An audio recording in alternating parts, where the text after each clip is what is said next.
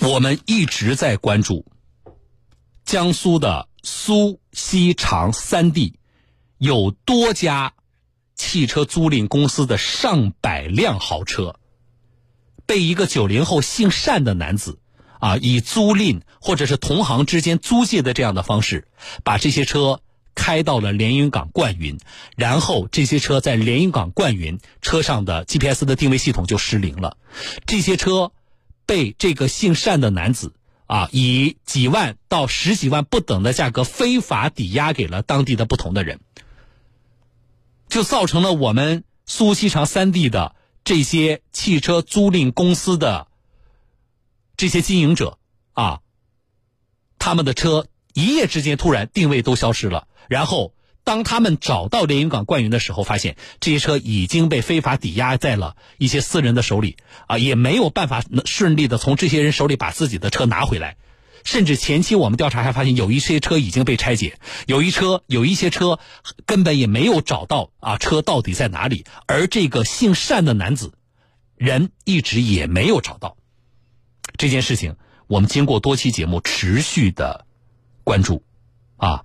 这前后。也有将近一个月的时间了。那么今天我要跟大家说的是这件事情目前的最新进展。十月二十九号，记者在连云港灌云县见到了无锡阳城汽车租赁服务有限公司的负责人陈先生。他告诉记者，一个多月以前，有一名姓单的男子从他们公司租走了十一辆豪车，车子租完以后就开到了连云港灌云县。一开始，单某都是按照约定如期支付租金。可是就在几天前，他们突然发现十一辆车子的 GPS 定位系统集体出现了故障。当时我们发现我们的 GPS 不对了，就是 GPS 已经下线了。什么时候开始？就是二十六号的晚上。对，就是你定位不到你的车子了。对，当时最后的定位是在什么地方？连云港，在这里。而记者也了解到，像陈先生一样上当的汽车租赁公司还有很多，他们车子上的 GPS 同样被拆卸。即使他们根据最后的定位信息在灌云找到了车子，也被当地的陌生人要求交钱赎车。我手上就一台九八六，那个车主他就过来那么这边四台车吗？四台车三台是我哥的。那我现在你拿着就是给我九万块钱，我哥是一台七万，一台八万，一台十万。此事经过我们的持续关注之后，当地公安部门已经立案调查。记者从当地公安部门了解到，目前已报警的失踪车辆均已被找回并暂扣在当地派出所内。公安部门已经联系第三方有资质的价格认定机构，对涉案车辆紧急估价。目前案件还在办理当中。这是一个最新的进展啊！我当天连线的是，呃，我叫叫所谓被骗吧，我这么说吧啊，就是其中的一家公司，常州的叫飞跃啊飞瑞超跑俱乐部的一位负责人李小姐。来，我再回访一下李小姐。李小姐你好，你好，啊好，小东，呃当时你跟我说你们公司我记得是多少十五辆车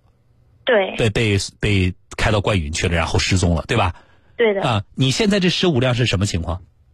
呃，现在目前是有十一辆，现在还被暂扣在公安局。那不已，经我们等一下嗯，十五辆，十一辆被暂扣在公安局，那另外四辆呢？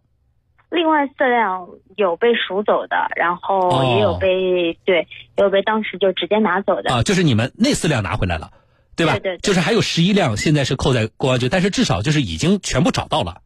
对，哦，那现在当地公安部门跟你们这些就是这个经营者啊，就车辆的这个主人吧，跟你们就这个事情的沟通是怎么说的？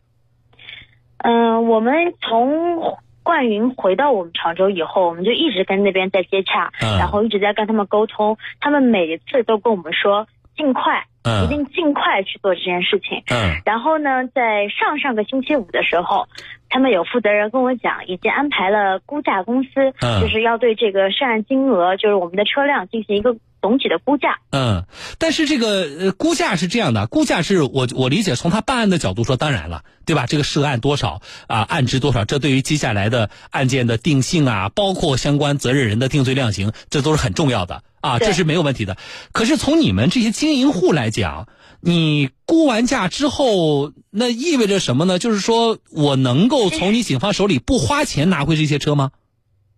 对，是这样子的。其就是实他们现在嗯目前讲的情况就是，他们估完价以后嗯就会安排放车。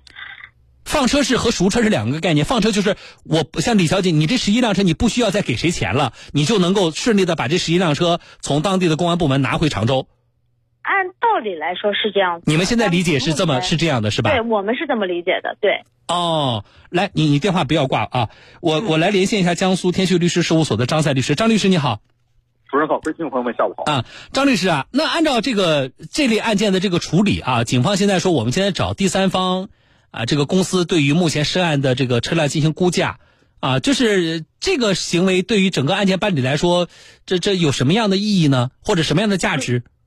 对于这个案件而言，这个公安机关对车辆进行估价，它并不是这个完全没有目的的。它的目嗯的主要在于，因为这个案子已经涉及到刑事犯罪，尤其是诈骗罪。那嗯么诈骗罪的定案的这个数额，直接决定了相关责任人会处以什么样的刑罚。嗯那么，其实公安机关对这个数额进行统计计算，是将来方便在审判阶段确嗯，定相关责任人这个罪行的分类罪行。嗯啊，属于刑事案件办理办理这个流程。那么现在呢，这个经营者们他们理解就是说，那你公安部门你估完价之后，是不是我这车我就可以不花钱的就拿回来了？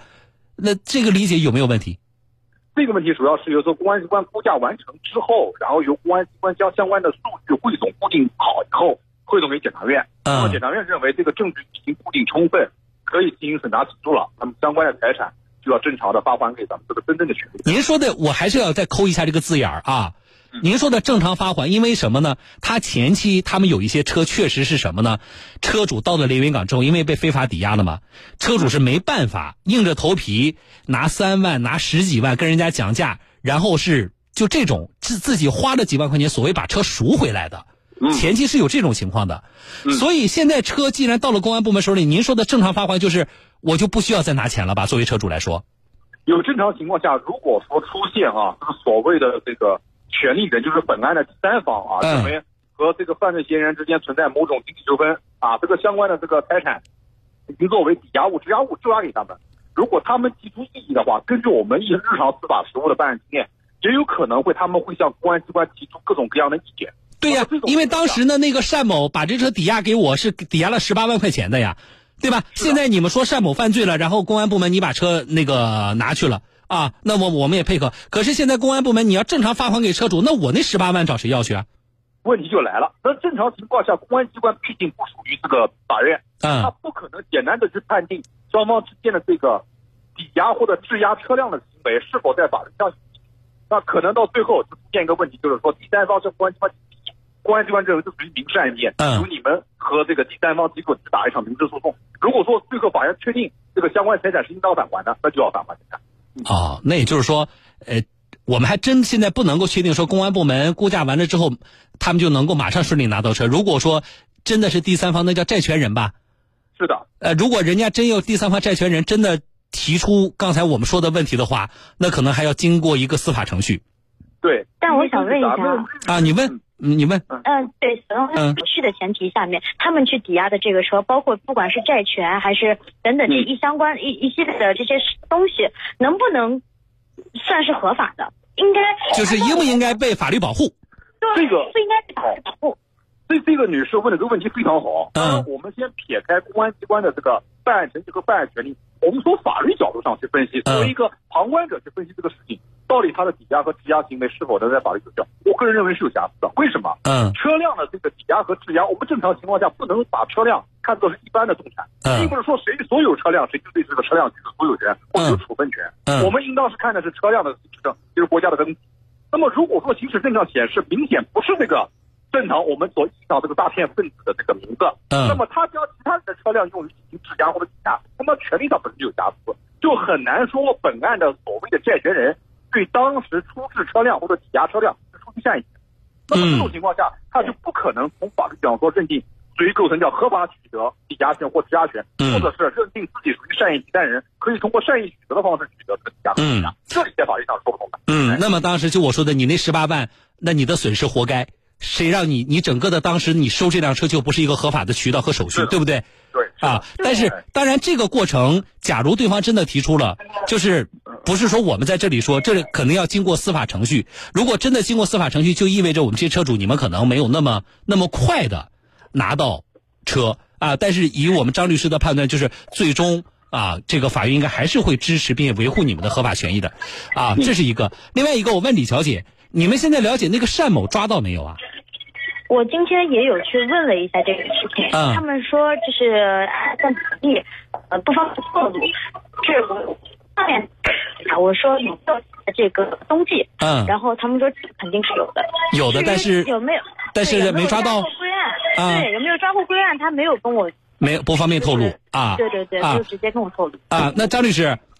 这个人不，我们先不管他抓不抓到啊，就是我们从案件进行到现在，我们了解这个情况，这是什么性质的犯罪？这种应该是认定为构成一种诈骗罪，诈骗罪把这个他人的车辆嗯或出借啊或者等等形式，这个自己获得实际的管控，嗯然后将车辆用抵押或质押，那么骗取他人的钱财，嗯实际上相当于是利用了车主的财产到外面去骗取财产。嗯，我们现在了解可能涉案金额是不小的啊。呃，那假如说抓到了，也假如说像您说的这个是是这个诈骗罪啊，以以这个涉案金额的话，估计可能面临的这个量刑是什么样的？一般根据我们办理诈骗罪的流程，那么如果说涉案金额这个破三十万以上，嗯那可能起刑点就是十年以上。啊，说数额很诈骗罪在这个经济类犯罪中，这个是处罚是相当相当重的。这个一般老百姓可能认为经济类犯罪应该是比较轻，但嗯是经济类犯罪中诈骗罪这个量刑还是重的。就是三十万以上，可能有期徒刑就要十年以上了是的，嗯，啊。好了，我大概了解清楚，谢谢您张律师啊，我先跟您说再见。好，再见。好，我们再见啊，李小姐。我觉得这个哎事情我们前后关注也也快要一个月了吧？是啊是是是是呃我们我们希望吧，就是说后续的，因为我觉得这是一个很重要的进展。今天说的，就说我们先对把所有的车该找都找到了，你放在公安机关手里，总比你放在那些什么什么，就是这这个是所谓债权人手里是要放对心很多。相对来说安全一些。对呀但是小东，嗯我想有一个问题，我想还是想跟你也算是请教一下。嗯，你包说，括刚才张律师已经就是嗯、呃挂电话了，嗯但是我还是想通过这个节目来问一下，嗯就像这种这类事件啊，嗯如果说呃这些所谓的第三方债权人，嗯他们对于这个事件只是一个活该，嗯或者说他们没有去就是有这个法律意识去嗯进行了抵押，嗯那么这个事情以后一定会层出不穷，嗯因为他们不需要负任何责任，好他们可以说有这个十八万在就是抵押进去了，但他们也可能就没有这个事情，嗯自己说一个数字。嗯， 那么对于 我们对、嗯对于我们来讲的话，那以后就是说这种事情，就像我现在有一栋，就是我看到我明白你的意思看到了对，我哦明白意看到了思，一就是说一辆车子我们这是我们我的我们除了说他让他自己认倒霉之外，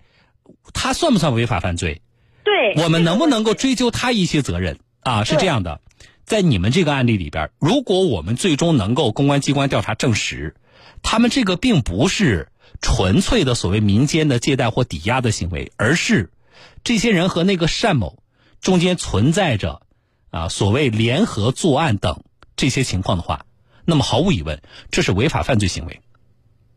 这就不是一个简单的你说我们这个我我是债权人那么简单了啊。对但是如果我们抛开这种可能性，啊，就是单纯的呃，他把车抵押在我这里，从我这借了多少钱啊，我并没有参与他整个的到外面把你们这些车骗到去灌云，也没有帮他开车等等这些任何的事情啊。那么从现在我们的一些司法实践来看，我们是很难判定他存在什么违法犯罪行为的。但是我们反复说的就是你刚才那个问题，他在这个过程当中蒙受的损失也是不受法律保护的。对，嗯，当然，我们我觉得这个呢是要给有一些别有用心的人敲警钟，在哪里呢？啊，嗯就是你千万不要认为说公安机关或法院是傻子，我手里有一张借条，我就你们就找不出我的毛病了。啊，比如说我借条上十八万，像李小姐你说的，实际上她一分钱都没有拿，有可能他们俩这个狼狈为奸，对不对？伪造了这么一个一个一个民间借贷的这么一个很有假象可，能的，嗯，公安机关不是傻子的，只要公安机关或法院抓住了相关的迹象，你这是对方那个单某刚才说了啊，呃，如果是诈骗罪，按照律师判断十年以上有期徒刑，那么所有联合作案帮助他违法犯罪的一个都跑不掉。所以这件事我情们，也这也相是我们既为什么要持续关注。不仅我们希望你们这些人呐顺利的拿到车，最大程度减少你们的损失，我们维护你们正常合法经营的权利，这是第一点。第二点，我们持续关注也是为了看看接下来啊，公安机关对这个案件的办理，我这个办理，我们坚决支持公安机关和司法部门啊，维护你们的合法权益，去打击这些违法犯罪的行为。好的，好的，